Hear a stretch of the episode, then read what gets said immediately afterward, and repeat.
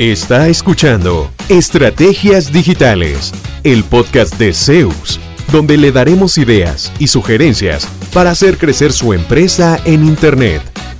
Todas las semanas, nuevo contenido interesante. Síganos y no se pierda ninguno de nuestros episodios. En Zeus, creamos estrategias digitales con resultados reales.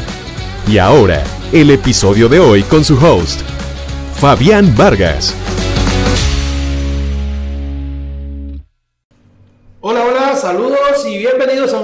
Episodio del podcast de Estrategias Digitales, el podcast de Zeus. Hoy un contenido eh, interesantísimo porque es el fuerte de la casa, es eh, lo que nos distingue, lo que nos gusta, lo que consideramos que nos ayuda a generar impacto en nuestros clientes que nos confían en el desarrollo de un proyecto, como es la estrategia SEO, el contenido posicionamiento orgánico cómo a través de acciones que yo haga en el sitio web puedo pasar de ser uno más en el mar de sitios web que existen a ser uno de los que están en la primera página de Google para que la gente me vea. Hoy nuevamente con Flori González. Flori, ¿qué tal? Hola Fabián, ¿qué tal? Muchísimas gracias por la invitación para participar nuevamente y este es un tema que a mí me encanta y me parece que todos los y las personas de negocios tendrían que tenerlo clarísimo. Es, muy bien, tengo un sitio web y ahora ¿Cómo hago para que ese sitio web empiece a aparecer en los primeros puestos de Google y empiece a generarme posibilidades de negocio? Y es que precisamente estamos hablando de un tema que resulta clave para lograr el posicionamiento orgánico que mencionabas del sitio web de un negocio en buscadores. En palabras más sencillas, hoy vamos a ahondar en una forma para que cuando una persona busca en Google un servicio como el que yo ofrezco en mi empresa, ¿verdad? Sea precisamente mi empresa la que aparezca entre las primeras opciones. A eso se le llama una estrategia SEO y busca generar más oportunidades de negocio, más ventas y algo que a mí me fascina, que es una mejor reputación para la marca. Y esa buena práctica que nos puede ayudar muchísimo es la generación de contenido. Y ahí es donde a más de uno se le para el pelo porque dice, ¿y yo ahora cómo genero contenido? ¿Qué le subo a la página web? ¿Cómo la actualizo? Y por eso quiero empezar preguntándote por qué es importante crear contenido con frecuencia en el sitio web de mi empresa. Bueno, primero hay una variable que de los más de 200 factores que Google toma en cuenta. Porque usted hace una búsqueda y en menos de un segundo tiene el primero, el segundo, el tercero, pero Google ya le aplicó a cada uno de esos resultados más de 200 señales para decir este es más relevante para esta frase, entonces va de primero. Este otro que estaba en número 12, vamos a meterlo ahora sí en la primera página, el que estaba en número 10 va en número 12. Todo eso sucede en menos de un segundo y es un algoritmo súper complejo, pero hay formas de incidir. Entonces, una de esas variables es la frecuencia de actualización. No es lo mismo. Dos sitios que hagan lo mismo. Dos sitios que vendan servicios legales, por decir algo. No es lo mismo un sitio que le envíe señales a Google una vez por semana, una vez por mes, en forma de nuevo contenido. Ojo, nuevo contenido no es quité una foto y subí otra, porque no hay suficiente otro, otra variable que toma en cuenta Google, densidad de contenido. No hago nada quitando una foto y poniendo otra, si no agrego ningún contenido nuevo. Entonces, el contenido generalmente en forma de blog, de preguntas frecuentes, de noticias, ¿verdad? Son las señales que cuando dos sitios que hacen exactamente lo mismo, ubicados en una misma región, uno sí hace el esfuerzo, porque es un esfuerzo, como, como salir a andar en bicicleta, o sea, no, nada más pasa que usted se sube y hay que, hay, que, hay que hacerlo regularmente. Este sitio que genera contenido le manda señales a Google. Ojalá esas señales estén asociadas con una palabra o grupos de palabras claves en los que yo quiera competir entonces digamos que este abogado es especialista en derecho, digamos, laboral. Entonces él sube mucho contenido de derecho laboral y la competencia no. Esas señales le van a decir a Google, cuando alguien busque especialistas o abogados o profesionales en derecho laboral en mi zona de influencia, Costa Rica, San José, Tegucigalpa, Chiriquí, donde yo esté, Google va a decir, bueno, el que me ha estado mandando señales más consistentemente y con contenido nuevo es este resultado, voy a ponerlo de número 3, no siempre vamos a estar de número 1. Voy a ponerlo de número 3, de número 2, de número 1, de número 10, porque recién empecé a subir contenido. Entonces ahí radica la importancia de esto. Hay muchas formas de generar contenido. Esto que estamos haciendo ahorita es un formato de contenido un poco diferente, es un podcast que lo puede hacer cualquiera, no con la frecuencia nuestra, no vez por semana, pero sí podían decir, bueno, yo voy a hacer un episodio al mes y lo complemento con una noticia que hable de esto y lo complemento con un video. Entonces ya compito no solo en Google, el buscador, sino también en YouTube, que es el segundo buscador más grande del mundo después de Google. Ya puedo aparecer en Spotify, en Deezer, en Google Podcast, cuando alguien ande buscando información de lo que yo hago. Y es ese mismo contenido el que va a hacer que la gente me encuentre, conozca mi marca y me termine comprando. Pero la gente dice, quiero vender por internet, voy a hacer una página, latero y la gente va a hacer fila. Eh, generalmente cuando uno les dice el proceso que conlleva esto, como que piensan que una de dos, o este me quiere sacar plata para, para cobrarme más, o eh, me está desanimando para que yo no haga nada. Realmente, digamos, tener sitio y tener sitio web que venda son cosas muy, muy, muy distintas. Un sitio web, usted lo hace gratis, hay muchas herramientas para hacer un sitio web gratis, ese no es el problema, ese no es el tema, yo siempre lo digo, tener sitio web y vender es, a través de ese sitio web son cosas muy distintas. ¿Y cómo hago yo para vender? Digo, ocupo tráfico, ¿cómo construyo ese tráfico? A través de frases clave para que me encuentres desde Google. Bueno, ¿cómo hago para que me encuentres desde Google? Genere contenido asociado con esas palabras claves. El problema es que una vez al año no es suficiente, porque usted le pregunta a alguien, ¿hace cuánto subió contenido la última vez? ¡Ah! Hace como un año, hace como cuatro meses. Y es una frase clave muy competitiva, donde quieren subir a la primera página. Entonces es como que yo quiera ganarle los 100 metros a Usain Bolt, pero me dé pereza entrenar. Porque eh, madrugar, no, hombre, qué pereza. Yo nada más quiero salir, correr y ganarle a Usain Bolt una carrera. ¿Qué tan difícil es eso? Bueno, yo siempre pensé que el biotipo de Usain Bolt, para hablar de eso, le ayudaba. Alto y con mucha zancada. Él entrenaba hasta vomitar. Sí, el hombre tenía capacidad, pero, pero se mataba entrenando. ¿Cuál sería el equivalente? ¿Qué pereza hacer esto? Bueno, voy a hacer contenido. Voy a subirlo, voy a hacerme un calendario para que una, dos veces por mes, mínimo, estar contándole a mi gente qué hay nuevo. Y la ventaja es que ahora, lo hablábamos hace un rato, hay muchas posibilidades de tercerizar eso, los servicios suyos de generación de contenido, los servicios de una agencia como nosotros, que tenemos periodistas en el equipo para que hagan ese trabajo también por nuestros clientes. O sea, usted no tiene que aprender a redactar si es que no quiere. Puede buscar quien le ayude a hacerlo. Yo creo que es mucho más eficiente contratar a alguien que lo haga bien hecho por uno. Pero si usted no puede hacer eso todavía, por lo menos lo que yo le recomiendo es haga un calendario de contenido que sea temas relevantes para sus clientes y con al menos una frecuencia bimensual esté cargando nueva información a su sitio web. Ojalá un contenido de 300 palabras mínimo. Por ahí leí que Google prefiere contenido de 1000, 1500 palabras. Wow. Entonces, eh, pero de no subir nada a subir 300 o 500 palabras, ya ese contenido ayuda. ¿Y por qué es que, por qué a mí me debería interesar aparecer en la primera página de Google?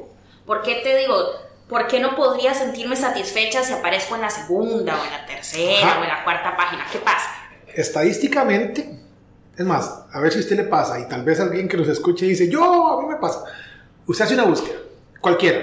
Sigamos con el ejemplo de abogados especialistas en derecho laboral en, pongamos Pérez Celedón, que es donde estamos ahorita. Yo empiezo a ver los resultados, ninguno me va convenciendo.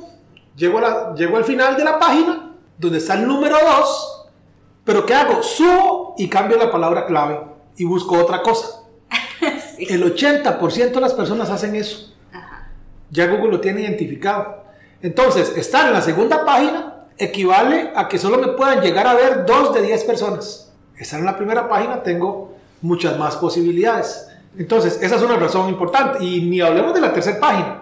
En mi caso, yo, por ejemplo, cuando estoy buscando algún servicio, como yo sé que el SEO se trabaja y hay muy buenas empresas que están enterradas en la cuarta o quinta página porque simplemente no saben de esto o no gestionan su contenido, yo bajo hasta la página 10 y voy abriendo algunas que prometen, esta, esta. Cuando tengo como 20 pestañas abiertas, empiezo la siguiente fase de la investigación.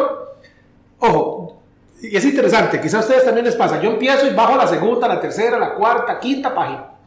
Voy abriendo. Ni me fijo que estoy abriendo, nada más voy abriendo, voy abriendo, voy abriendo, voy abriendo. La siguiente discriminación que hago me toma 5 segundos.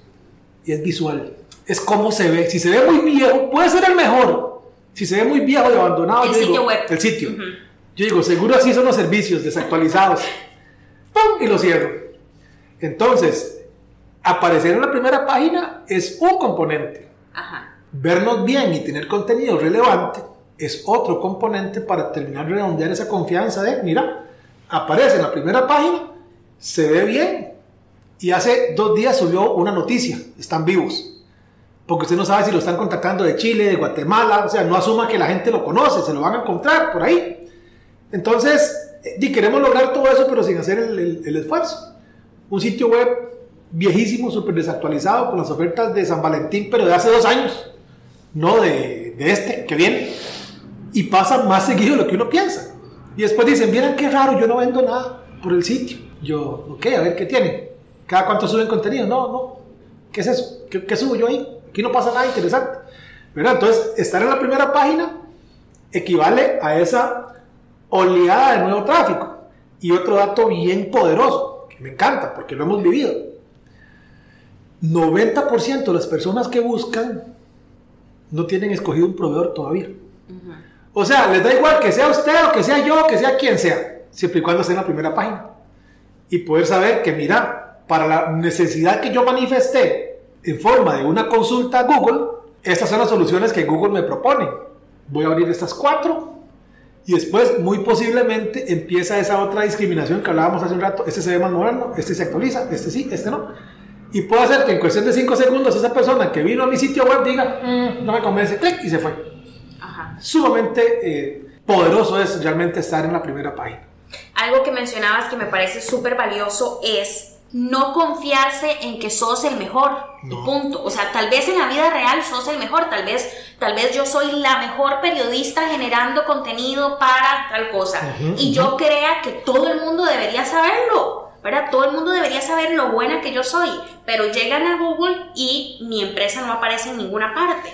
Entonces, la gente va a asumir que los que aparecen en la primera página de Google es porque son muy buenos, sino porque están ahí, ¿verdad? Sobre todo, me imagino yo, eh, usuarios de buscadores que no necesariamente sabemos este tipo de cosas, de que hay estrategias detrás para aparecer en el primero o en el segundo lugar. Yo antes pensaba, antes de conocerte y de empezar a trabajar con Zeus, pensaba que los que me aparecían en la primera página es porque eran los mejores. y tome, uno elegía de los primeros porque Google dice que son los más buenos. Vea qué curioso. En mercadeo decimos que vale más la percepción que la realidad. Y sí, la percepción de la gente es, y para esta frase, esos son los mejores. Por algo están en la primera página. Ahí es donde está la oportunidad de muchas empresas pequeñas que dicen es que mi competidor es muy grande. Sí, en el plano físico, ellos tienen una oficina, un edificio de siete pisos y usted trabaja en su cuarto. En el plano físico sí, no hay comparación, pero en la parte digital, sí que quiere decir que vayamos a engañar a nadie, ¿verdad? Pero en la parte digital, usted puede hacer el esfuerzo que ellos no están haciendo y ante un competidor internacional que no lo conozca ni a usted ni a él, o alguien fuera de su ciudad que no, no conozca la reputación de su competencia versus la suya, usted aparece en la primera página, se vende bien, se presenta bien, actualiza su contenido seguido le aseguro que tiene muchas más posibilidades que la empresa esta grande. Me ha pasado a la inversa también, que me reúno con una empresa de, de, tamaño tal vez mediano grande y me dicen, es que mi competencia es fulano y sutano, que tiene el edificio allá y que tiene... Y empiezan a hablar del plano físico. Entonces yo les digo, vea, su competencia ahorita es, hacemos una búsqueda, qué sé yo, de venta de equipo tal, en tal zona. Su competencia ahorita es Juancito este que está aquí. ¿Quién es ese? Nunca lo habíamos visto. ¿Qué hace? Ya abrimos el sitio. Mire, no hace uno ni siquiera el ejercicio de buscarse a uno mismo en Google a ver cómo estoy, si estoy saliendo, si no estoy saliendo.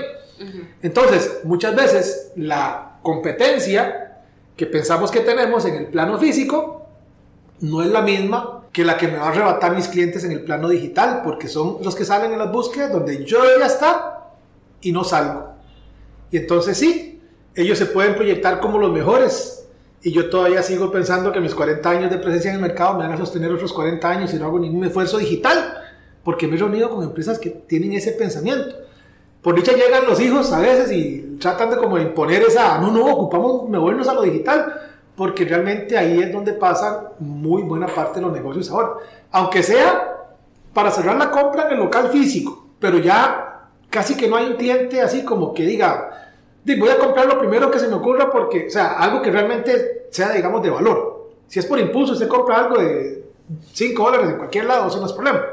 Pero si es una decisión de compra ya un poco más grande, uno se prepara un poco más, ve la trayectoria de la empresa, ve qué tan eh, estable es, qué señales le envía no solo ya a Google, sino a sus potenciales compradores. Y a partir de ahí, tomo mi decisión. Entonces sí, eh, muchas veces resulta que mi realidad eh, física no va emparejada con mi realidad digital, que no soy el mejor porque no salgo en búsquedas, no genero contenido, nunca hago video, nunca hago ni un webinar, no hago ni un tutorial para educar a mis clientes, para darles, ¿verdad? Entonces, eso es sumamente importante, porque sí, claro, yo, yo eh, hemos pasado por casos de clientes muy pequeños que le están ganando a competidores mucho más establecidos más grandes simplemente porque ellos invierte en una estrategia de posicionamiento y de generación de contenido. Algo que mencionabas que me parece súper valioso, Fabi, y que también lo hemos hablado en otros podcasts, es el tema de que la experiencia de la persona usuaria, consumidora o cliente debe ser integral, circular. Lo que mencionabas ahorita de que no se trata de engañar, es decir, tu marca debería estar en los primeros lugares a nivel digital, pero el nivel de calidad y excelencia de tu servicio, de tu producto, también tiene que estar a esa misma, misma altura para que la persona venga, conoce tu sitio web, le encantó, le fascina el contenido, le parece divino el producto, pero también el producto va a cumplir con esas expectativas cuando yo lo adquiera. Eso es lo ideal. Y ahí es donde a veces se, se cae la bola, digamos. Para eso nosotros, nosotros eh, trabajamos con los clientes un guion de ventas. A veces está muy bien definido en la parte física cuando usted ve que llega un cliente, salúdelo, buenos días, claro, acompáñelo, pa, le saca tres, cuatro variantes del producto, todo, bien. Cuando mandan un correo electrónico, Flor, ¿usted revisó los correos? No, pero a mí no me toca, era usted, no, Flor. Vamos a ver, y hay 10 correos sin responder.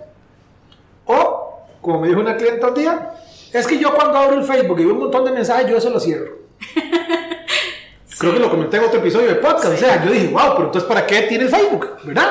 Entonces, si hacemos todo este esfuerzo para generar una venta, una llamada, una, una cotización, y me mandan un WhatsApp y nunca lo responden, resulta que está sin batería y la persona que tenía acceso a ese teléfono está de vacaciones y tenemos una semana sin atender el WhatsApp, o un correo electrónico que me piden más información y yo le digo, no hay, también pasa.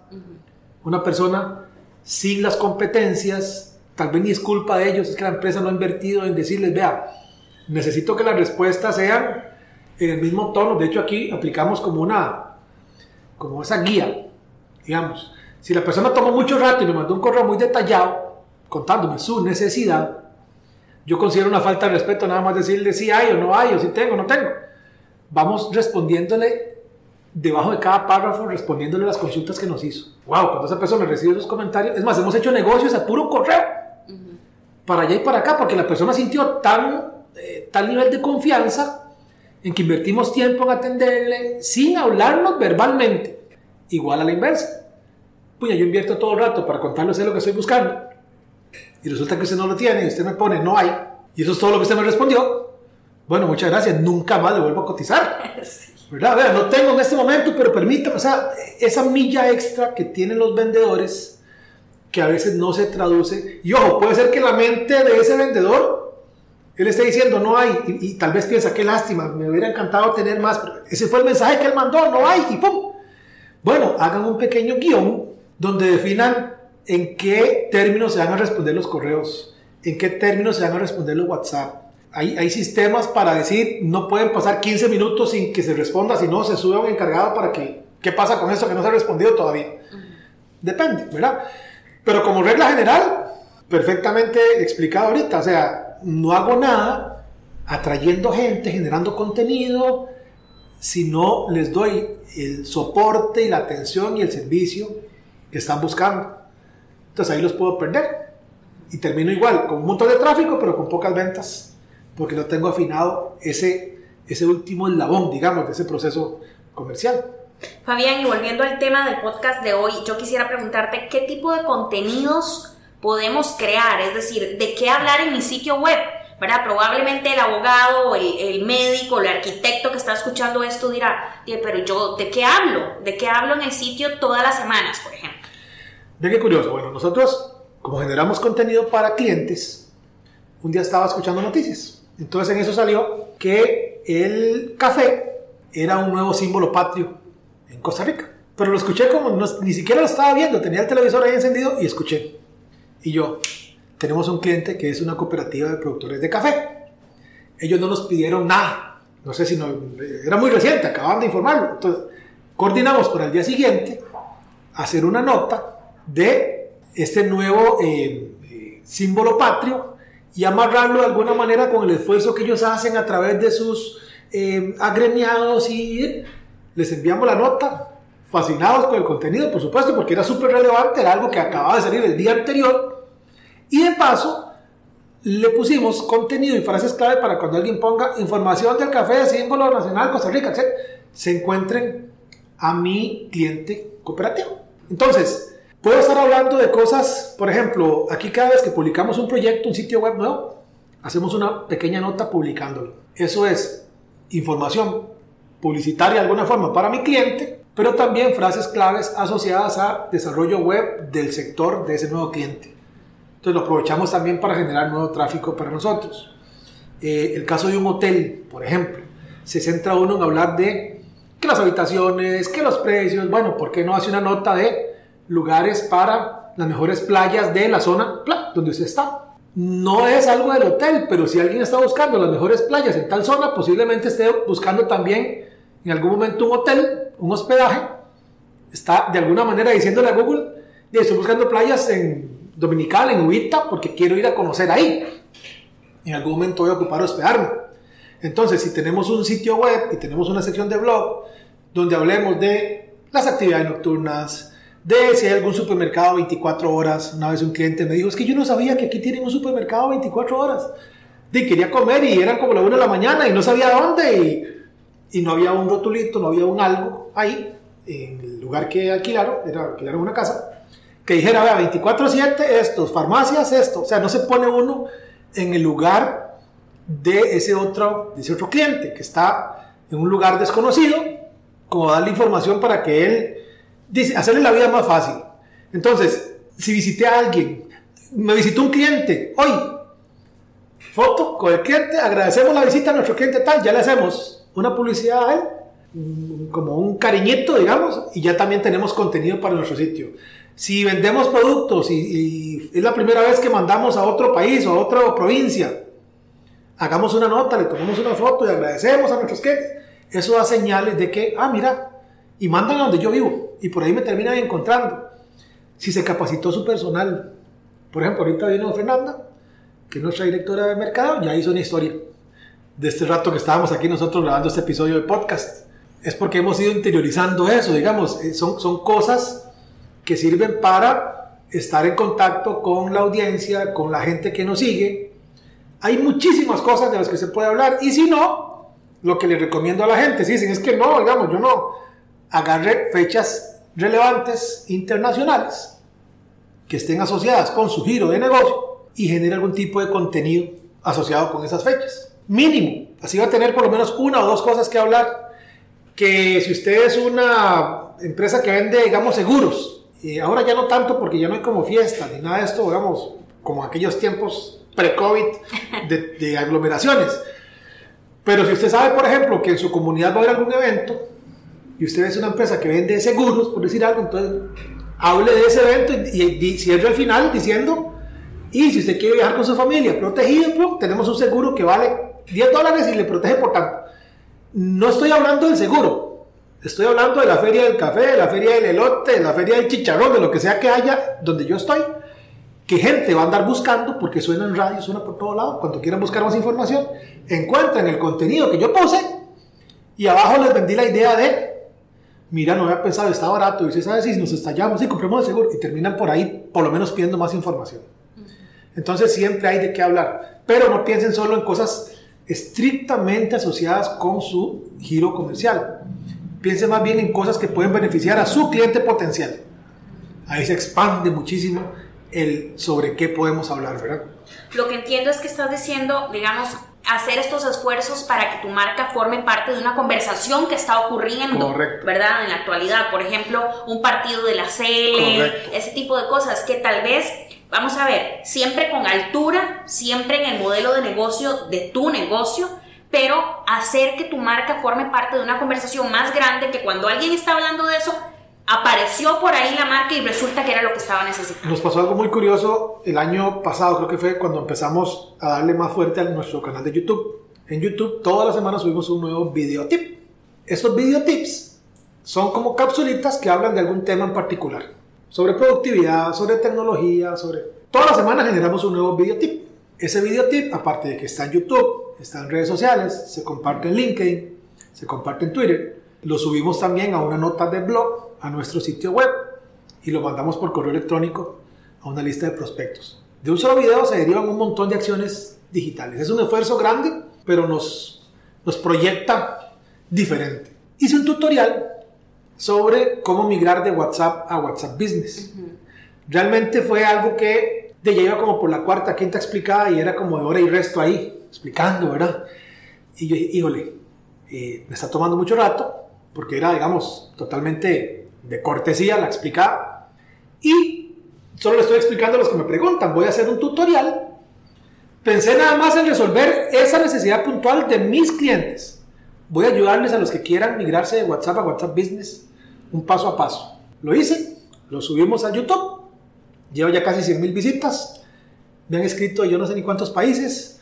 Eh, hemos respondido un montón de consultas adicionales que han salido y, si, quiero hacerlo al revés, puedo hacerlo. Respondemos esas consultas en YouTube y fue de una experiencia muy interesante porque de, una, de un contenido que hicimos para resolver algo muy, muy puntual de nuestros clientes, logramos que nos viera un montón de gente más. Obviamente ahí ponemos links, entonces ese video nos produce tráfico al sitio web también y por ahí se presentan oportunidades de negocio no lo hicimos pensando en la parte comercial, lo hicimos pensando en resolver un problema que tenían algunos clientes que querían migrar y no sabían cómo pasarse sin perder los chats y todo ese tema. Ahora les puedo hasta poner el link en, la descripción. Pero a eso voy, ¿verdad? Identifique algo eh, que a sus clientes les pueda eh, interesar y regáleles ese, ese contenido para que ellos puedan eh, educarse en torno a los servicios que usted ofrece, a los productos que usted Fabián, tratando de resumir un poquito toda la información que nos has compartido hoy, nos has dicho que, bueno, la idea es generar contenidos en distintos formatos, ¿verdad? Y también que ese contenido sea útil, original, creativo y que lo hagamos desde la posición de nuestro cliente. ¿Qué necesidad vamos a suplir con eso o qué facilidad le vamos a brindar al cliente? Pero también hay cosas técnicas a la hora de elaborar contenidos que a mí me parece muy importante mencionar hoy, sobre todo eh, algunas veces he leído en la página de SEO sobre las etiquetas de cola larga o las palabras clave, por ejemplo. ¿Cómo deben ser y por qué son importantes? Las frases de cola larga, sí. primero todo lo que ponemos en Google son keywords, son frases claves. Entonces, hay frases claves muy cortas, agua, información, derecho, abogados, que es como la primera eh, idea que se les viene a los clientes cuando yo les digo dónde quiere competir en Google. Ah, yo soy abogado, entonces abogados. Ah, es que yo vendo eh, souvenirs, entonces souvenirs. Pero resulta que esa es la frase más competitiva porque Google no sabe cuál intención hay detrás de esa búsqueda, que es muy genérica. Entonces, ¿quién sale primero? Wikipedia, Facebook, YouTube, o sea, sitios gigantes a los que yo nunca les voy a quitar el primer lugar. Entonces, yo primero les digo, ahí no vamos a aparecer en la vida. O vamos a gastarnos años para tratar de asomarnos cerca de Wikipedia. Eso es imposible. Wikipedia crece apoyada por miles y miles de personas, versus lo que uno puede hacer manualmente. Es, muy, muy poco probable. Entonces, ¿qué hacemos? Empezamos a depurar esa palabra clave para darle a Google más contexto. Ok, souvenirs, ¿de qué tipo? Ah, son hechos a mano. Ok, souvenirs hechos a mano. ¿Ah? ¿Dónde están? Ah, estamos en Guanacaste. Souvenirs hechos a mano en Guanacaste. Ajá, y las hacen este, con responsabilidad social empresarial. Souvenir hechos a mano con responsabilidad social empresarial en Guanacaste. Es una frase gigante. de 10, 12, 15 palabras claves, pero tiene muchas más posibilidades de salir en una frase de 7, 8, 9 palabras claves en su, en su frase como un todo, a salir en solamente souvenirs. No sé si me estoy dando a entender. O sea, denle a Google más contexto. Otro caso, zapatos de cuero hechos a mano para hombres en Costa Rica. Ahí no hay forma de perderse en lo que yo estoy buscando.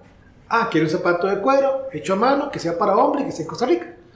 Si pongo nada más zapatos, o si pongo nada más cuero, o si pongo nada más hombres, o si no le pongo Costa Rica, o, si, o Panamá para el caso, ¿verdad? Depende de esté cada empresa, Nicaragua, donde sea. Voy a competir con todas las empresas que hacen zapatos de cuero hechos a mano para hombre en México, y ya se puede ponerse ahí creativo tiene más posibilidades de aparecer en alguna búsqueda versus intentar gastarse por meses y meses sin ver resultado y es frustrante. Entonces yo les recomiendo que busquen frases de cola larga, que serían aquellas que tienen 4, 5, 6 palabras más. Son el 70% de las búsquedas que se, hacen, que se hacen en Google. Uno diría, ¿quién busca eso? Ahora con búsquedas de voz. Vean las búsquedas. Tengo un amigo que solo busca por voz. ¿Cuál es el mejor lugar para desayunar? Y se echa una retajila. Esas son las búsquedas que hace. Sí, sí. Porque son búsquedas de voz. Entonces, no tengan miedo de eh, tratar de competir en frases un poco más amplias. Si es un sitio pequeño, va a tener muchas más posibilidades de competir ahí y que al menos alguien diga, ay, vea lo que me encontré. Zapatos hechos a hombre para, y son totalmente a medida. Ahí podemos agarrar un nuevo cliente, un nuevo negocio. Exacto, eso te iba a decir que ayuda también a perfilar cuál es la intención de la persona que está buscando en Google.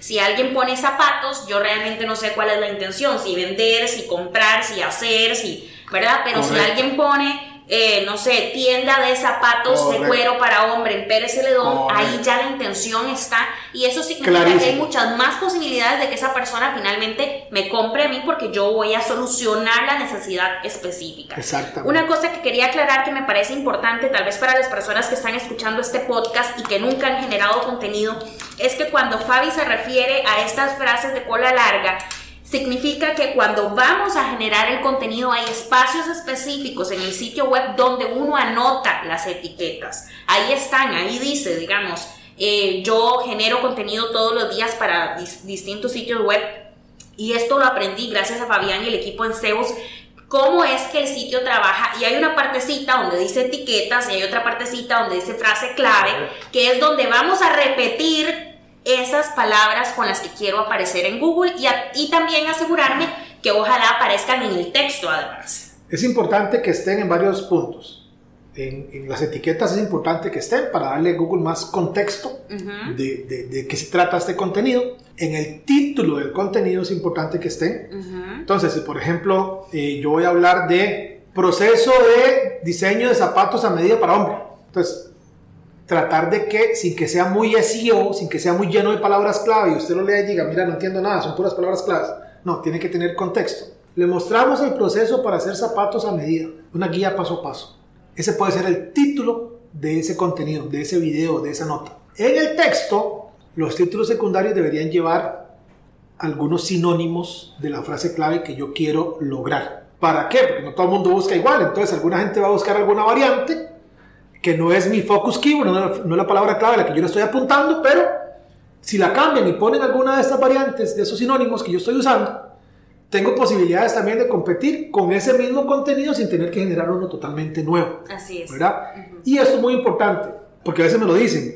Es que, ¿qué debo hacer, digamos? ¿Por qué es más importante estar en Google o estar en Facebook? O sea, ¿cuál es la ventaja de cada, de cada cosa?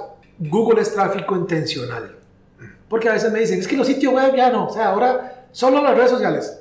no es que esté mal.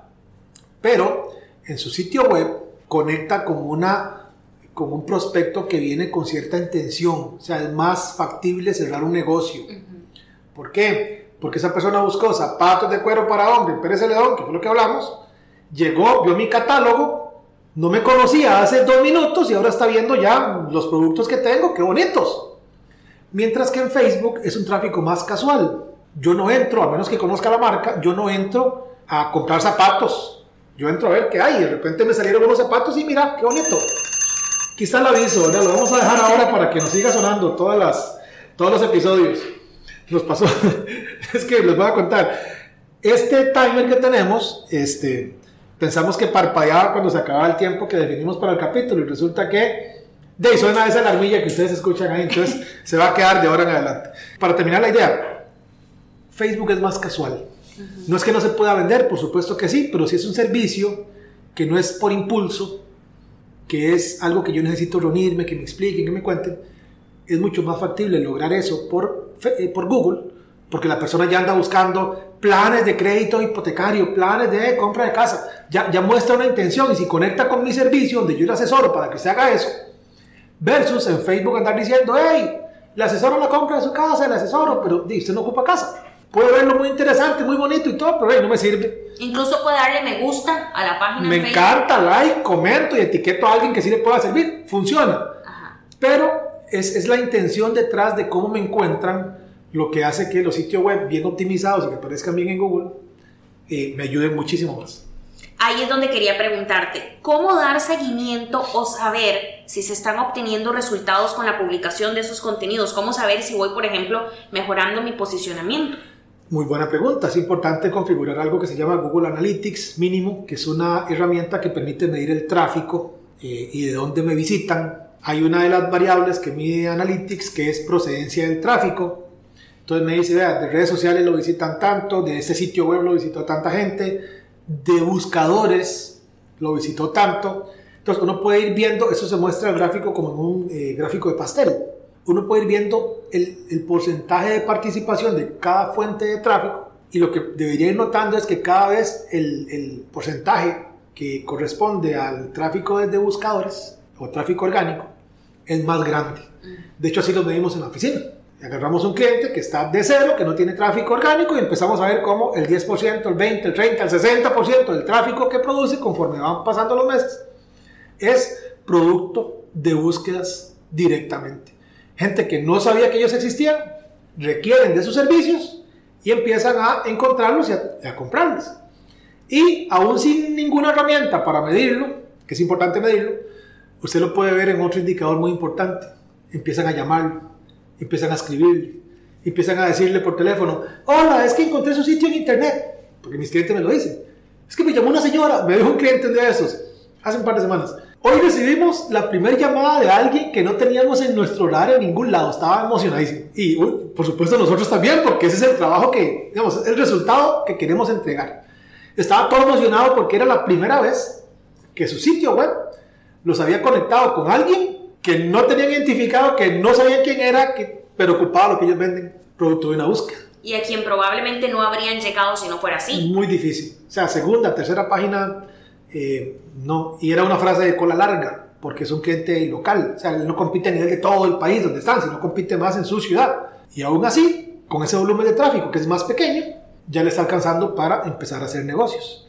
Y es bonito porque realmente ahí es donde se ve todo este trabajo en acción, porque lo que se dice es muy cierto, yo hago este esfuerzo, pero no veo nada nuevo, llevo seis meses subiendo contenido, subiendo contenido y no veo ninguna mejora. Si eso le está pasando, eh, revise que el contenido que esté subiendo se asocie con las palabras clave donde se quiere competir. Porque esa es otra, subo contenido de, lo que sea menos de las frases clave donde yo debería salir. Entonces, evidentemente, Google no va a saber que usted vende esto, porque usted nunca le ha dicho. Usted le habla de todos los temas a Dios y por haber, menos de los temas que son relevantes para las búsquedas donde se quiere aparecer. Entonces, si eso le está pasando, revise esa parte, el contenido que están subiendo. Para finalizar, Fabi, yo quisiera preguntarte, digamos, a partir de tu experiencia, que sos un empresario y además estás generando contenido todos los días, ¿cómo animar a esas personas que dicen, ah, no, yo es que soy abogado, yo soy médico, a mí no me pongan una cámara enfrente, a mí no me pongan a escribir para el sitio web, a mí no me pongan a hablar en un podcast porque eso sí que no va conmigo, yo soy muy tímido o mi personalidad, qué sé yo cómo motivarles para que se den cuenta que esto es importante. Vea, eh, tenemos casos donde ya después de, de decir los pros y contras, han decidido, por ejemplo, clientes nuestros hacer un podcast de 10, 15 minutos. Un webinar con un guion, con una presentación muy puntual para resolver una duda específica. De hecho, con un cliente médico, el primer webinar que hicimos con ellos era de una galería de antes y después, eran básicamente tres fotos de antes y después del, del proceso eh, médico del que más le estaban consultando en ese momento. Entonces el webinar sirvió para que más gente lo encontrara, lo subimos a YouTube, tiene un montón de visitas de otra gente que anda buscando el servicio, entonces ahí se motiva. Eso, si está en sus capacidades hacerlo, usted como dueño de su propio negocio. Si no, puede tercerizar el servicio. Mínimo, mínimo, o sea, si no, si no genera contenido, bueno, tenemos otro cliente que, por ejemplo, él nos envía fotos de los proyectos, ellos hacen sacate artificial, instalan sacate artificial.